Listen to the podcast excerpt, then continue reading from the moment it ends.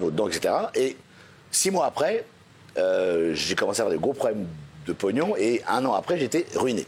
Il se trouve que la personne avec qui je l'avais acheté était très précédemment de la maison. Elle partait pour le Costa Rica. J'ai découvert qu'en fait, elle était elle aussi euh, en, fait totalement ruinée. Et j'ai dit, c'est quand même curieux, c'est- bizarre qu'on soit deux à avoir euh, fait faillite. Je me suis un peu renseigné sur la maison. Il se trouve que celui d'avant avait aussi fait faillite. J'ai dit quand même, ça devient problématique. Et comme moi, je, vraiment, j'ai j'ai vraiment été totalement dans la merde et j'étais contraint à vendre la maison, la personne qui m'a racheté la maison était le numéro 2 de Altis, énorme groupe, donc millionnaire. Je dis, bah, au moins celui-là, il- s'il achète ma maison, il ne sera jamais ruiné. Le gars, il venait un jour en Ferrari, un jour en Aston, etc. Et il achète ma maison. Six mois après, il meurt d'un cancer du cerveau.